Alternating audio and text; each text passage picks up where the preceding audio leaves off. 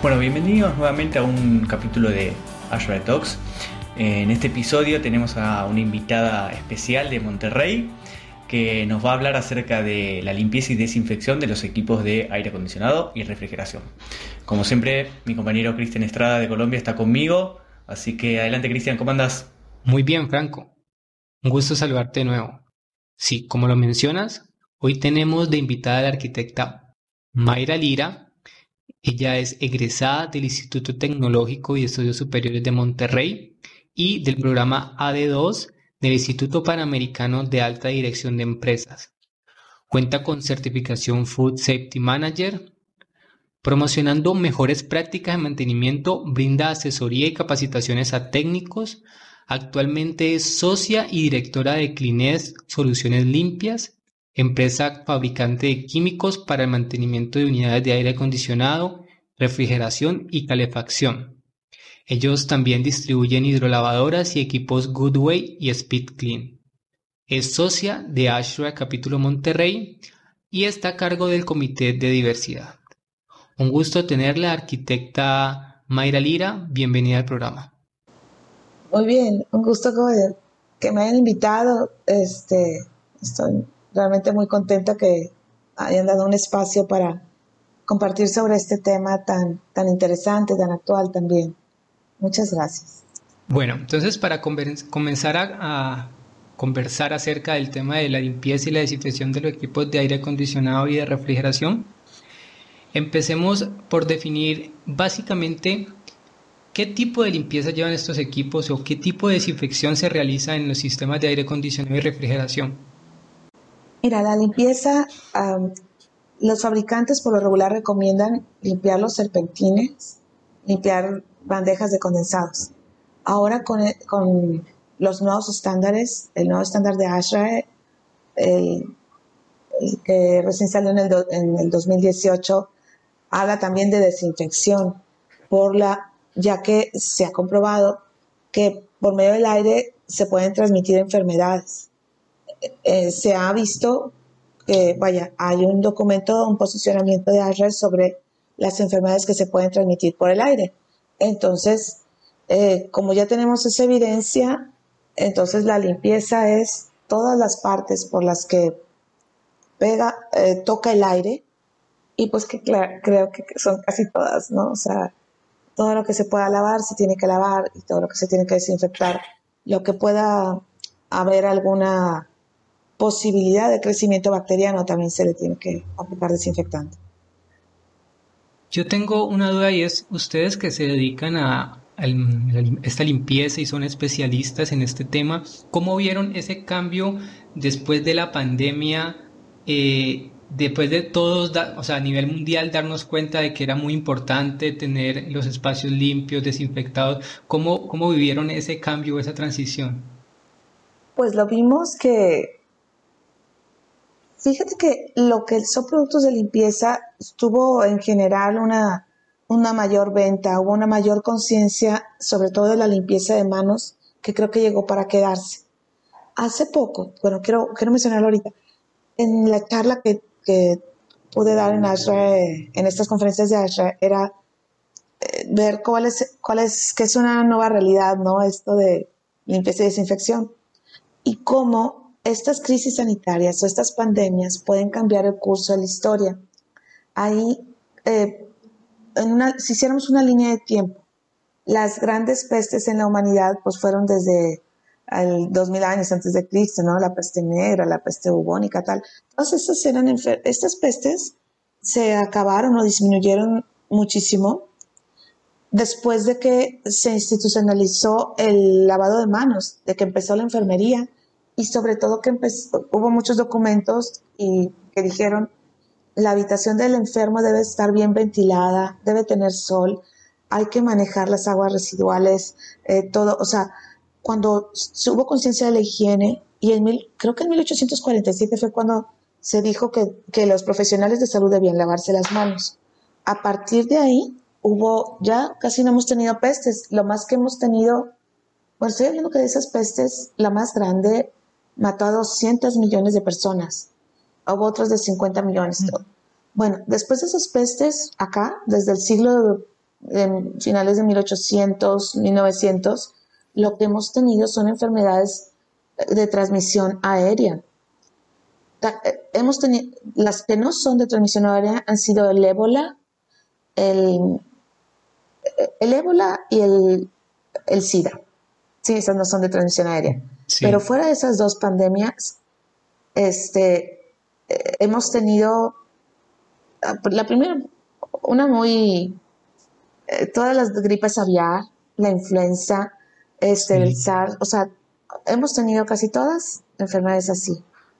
Entonces, hice una comparación, me gustaría hacerlo aquí también, de en, como en 1900 y tantos, la tuberculosis, no existía una vacuna, no se entendía su origen. Entonces, después hubo documentos en donde pues la tuberculosis es una enfermedad bacteriana transmitida por el aire. Entonces, se recomendaba mucha ventilación, lo mismo que se está recomendando con el COVID. Mucha ventilación, lavado de manos también, este, recirculación de aire, eh, superficies lisas, todo esto está, es lo mismo que ahorita el COVID. Entonces vamos ahora a tener una mayor conciencia de la necesidad de limpiar y desinfectar las unidades de aire. Quiero aclarar esto. Antes, durante las pestes bubónicas no hubo estas enfermedades de transmisión aérea, no tanto, porque el aire acondicionado apenas se empezó a usar en 1928. Ok, tenemos apenas 100 mm, años. Qué interesante. estas pandemias aéreas, ándale, sí, amigo y enemigo. Y, qué curioso que, qué curioso que se hable de conciencia, pero que a la vez sea una conciencia obligada, porque la tomamos a partir de una, una, un contexto que fue totalmente desfavorable. O sea, no pudimos tomar conciencia para prevenirlo, o mejor dicho, la conciencia de qué, hubiese pasado si todas las instalaciones de aire en, hospitales o en colegios hubiese estado en regla antes de la pandemia. Entonces es una conciencia medio obligada y un aprendizaje más que conciencia, ¿no? Es francamente, no estaban en regla porque ASRAE muy claramente dice que en una escuela, por ejemplo, debe haber tantos cambios de aire por minuto y en una iglesia en tal.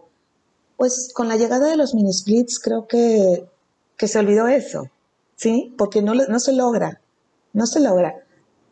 Y lo, con los BRF creo que tampoco. Y, y yo sé que los fabricantes se van a molestar, pero, pero no lo logras. O sea, tiene, ojalá y se dijera, bueno, si vas a instalar un mini split, tienes que abrir tantos metros, mini split es tantos metros cúbicos de aire, ¿no? De una habitación. Bueno, tienes que abrir o asegurar una ventilación y ventilación es inyección de aire nuevo y remover el sucio o algo así.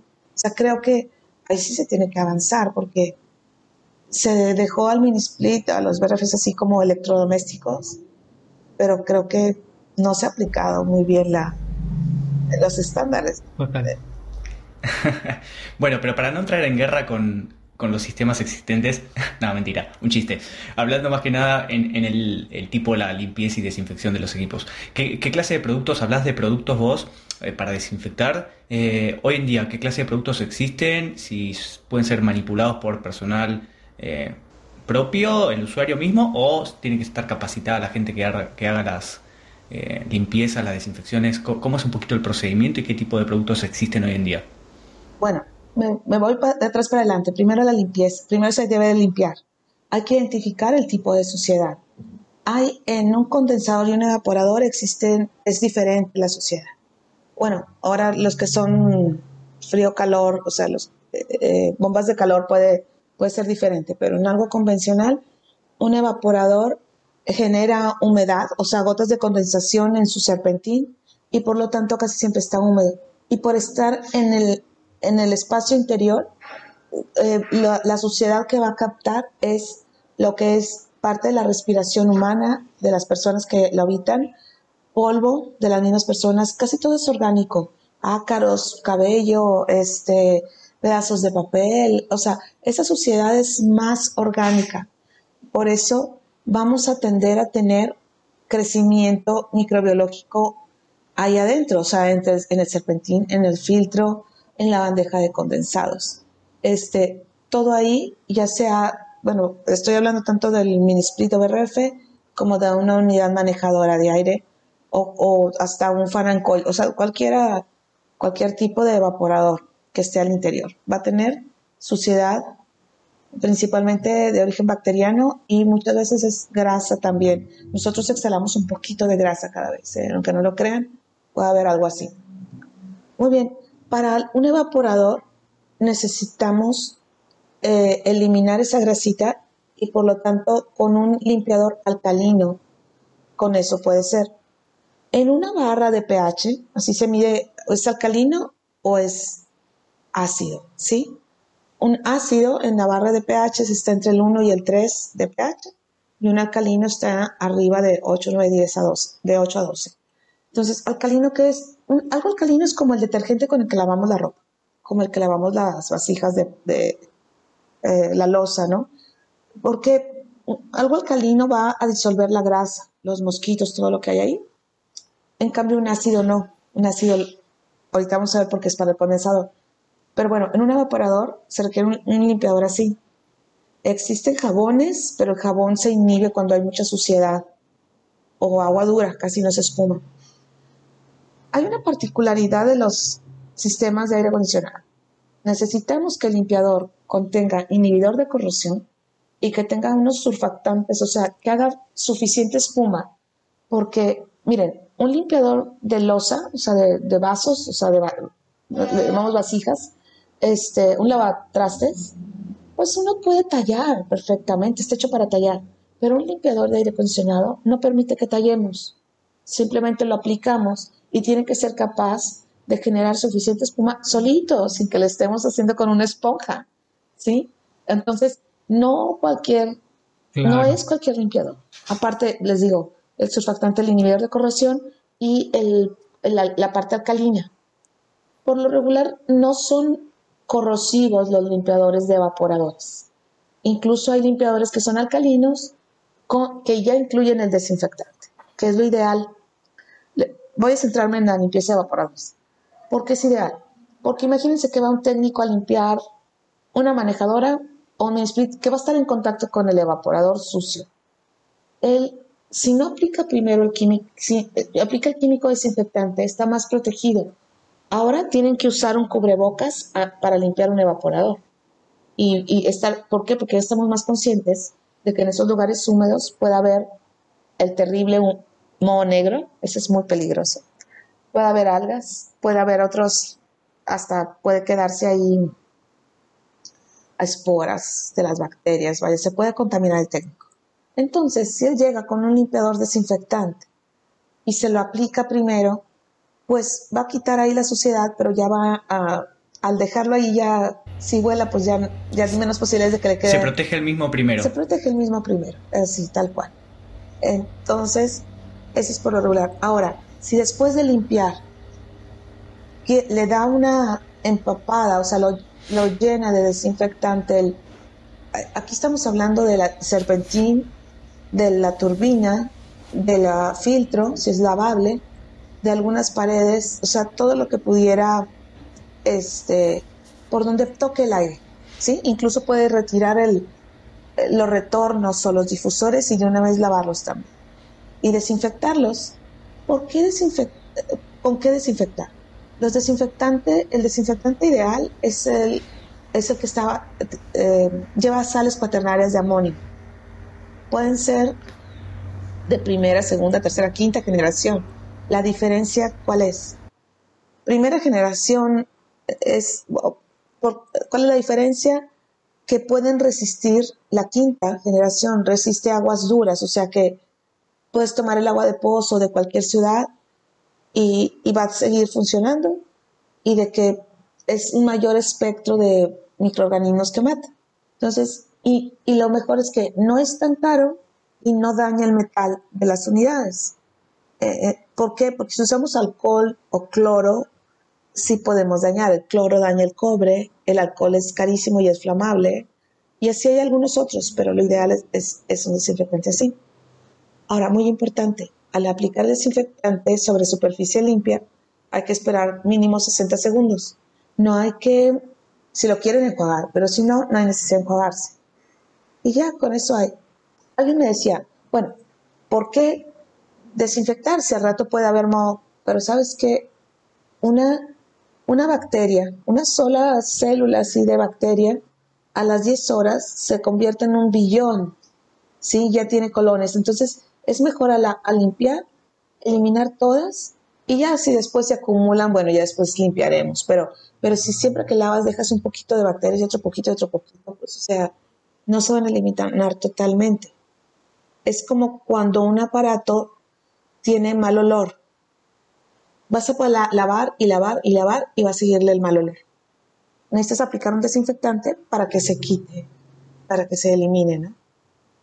Ah, ahora, eh, los limpiadores ahora para condensadores. El condensador es lo opuesto al evaporador. Ahí sale el aire caliente. Entonces, ese aire caliente que hace, pues, no sé si han calentado café en una ollita, agua, más no café, una ollita de agua en, el, en la estufa. Entonces el agua se evapora y deja una película blanca, que esas son sales. Lo mismo pasa en las aletas de aluminio de un condensador. Sale caliente, las aletas de aluminio ni las tocan porque están ardiendo. Entonces, el aire, todos sabemos que tiene una humedad relativa. Eh, puede ser 50%, 30%, dependiendo. Cuando está lloviendo, me acuerdo en Panamá, salía un mito, ¿sí? Por la evaporación, por lo caliente.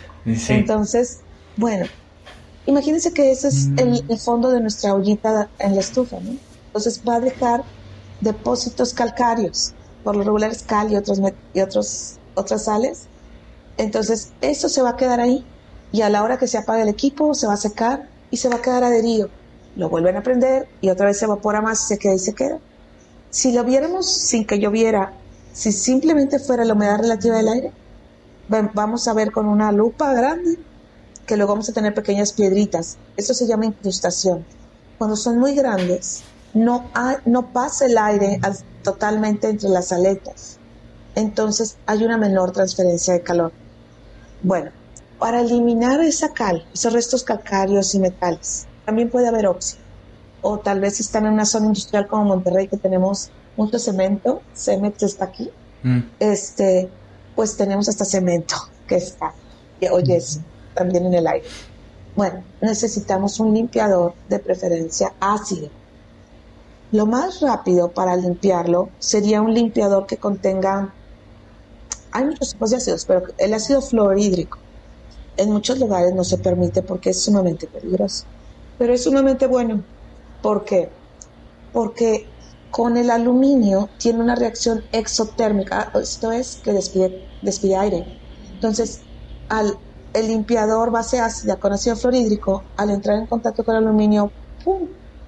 hace como que ah, sale aire, reacciona y desprende la capa de incrustación o vegetal, lo que tenga encima el aluminio.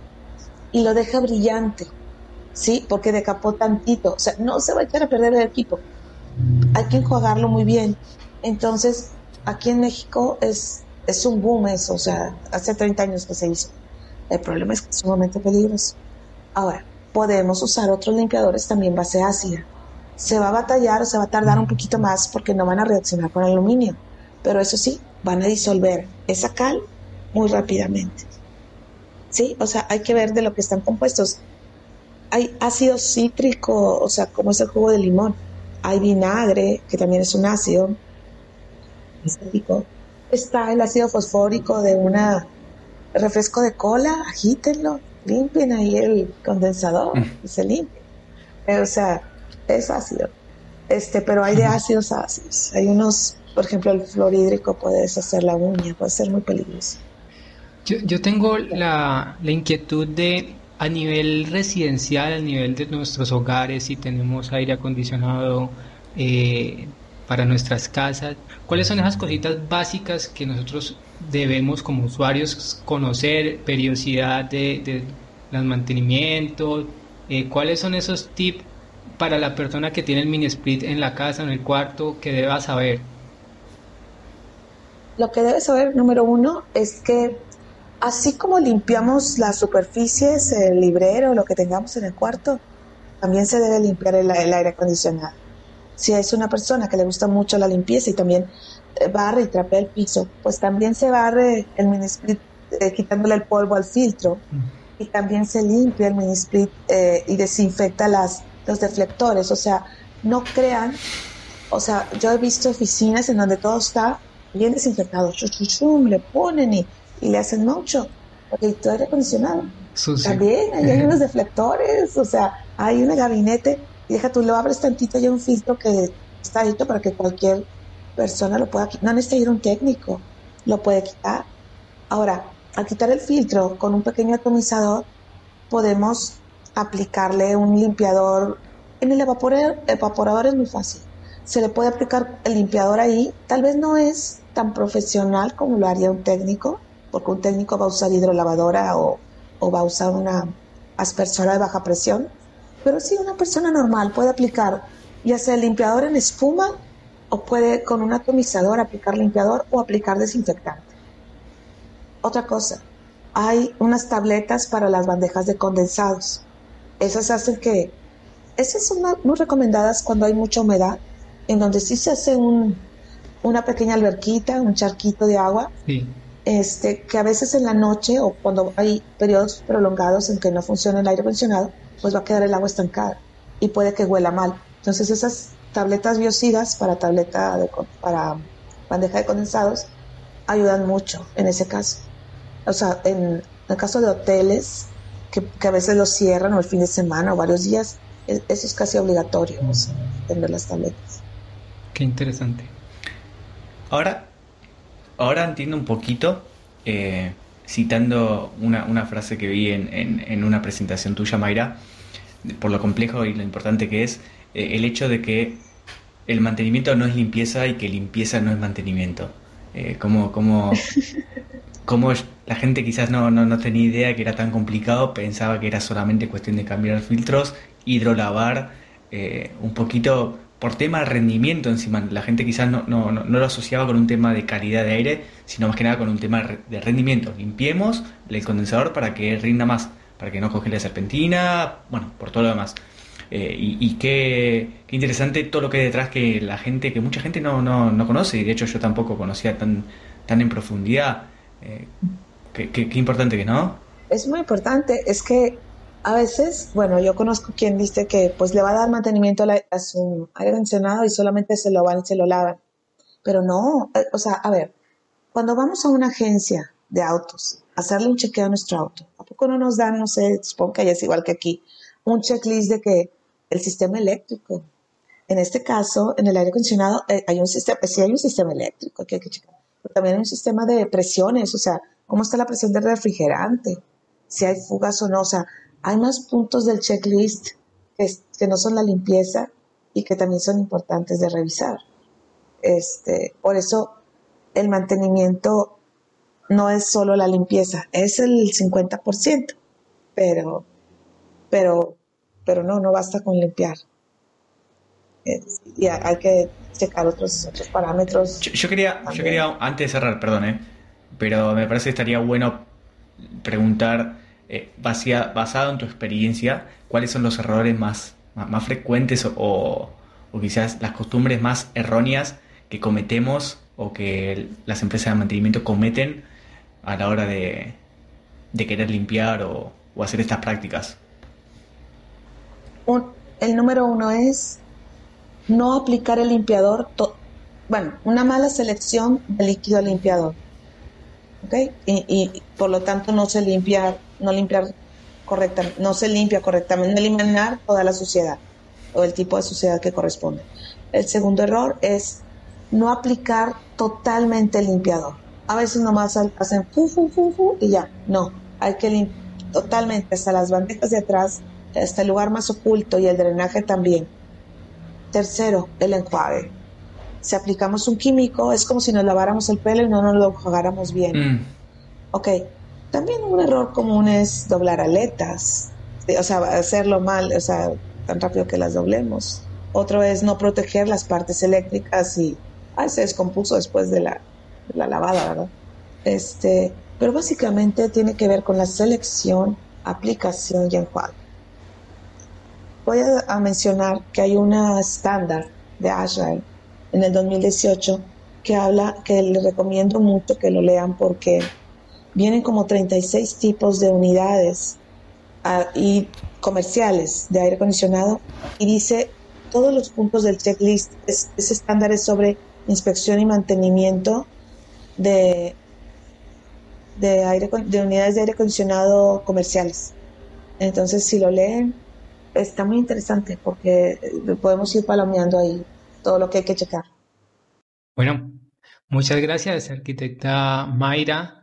Ha sido un placer tener esta conversación y que aprender un poco más sobre la limpieza y la desinfección. La verdad que yo creía, como mencionó Franco ahorita, yo creía que era un tema menos profundo, que no había tanta tela donde cortar y realmente las exposiciones de la arquitecta son muy completas y enseñan mucho acerca de, esto que puede ser desconocimiento para, para muchos. Entonces, agradecerle al haber atendido a esta grabación y esperamos tenerla en una futura ocasión. Bueno, me, subo, me sumo también al, agradecimiento y una mención especial. Mayra, tuviste el honor de, cerrar la temporada, la primera temporada del podcast. Así que en breve vamos a, comenzar una nueva temporada, la temporada número 2, con, con más material, con muchos más invitados, con secciones nuevas. Así que vas a estar seguramente invitada para, para volver a exponer acerca de algo que, que tengas ganas y que seas eh, totalmente indicada para hacerlo. Así que muchísimas gracias por, asistir. Muchas gracias, gracias por invitarme. Qué bueno que hacen estos programas. A nuestros oyentes, muchas gracias por escucharnos eh, en esta ocasión. Les recordamos que nos pueden encontrar en Spotify y en demás plataformas de podcast, también en YouTube como Ashray Talks. Hasta un próximo episodio.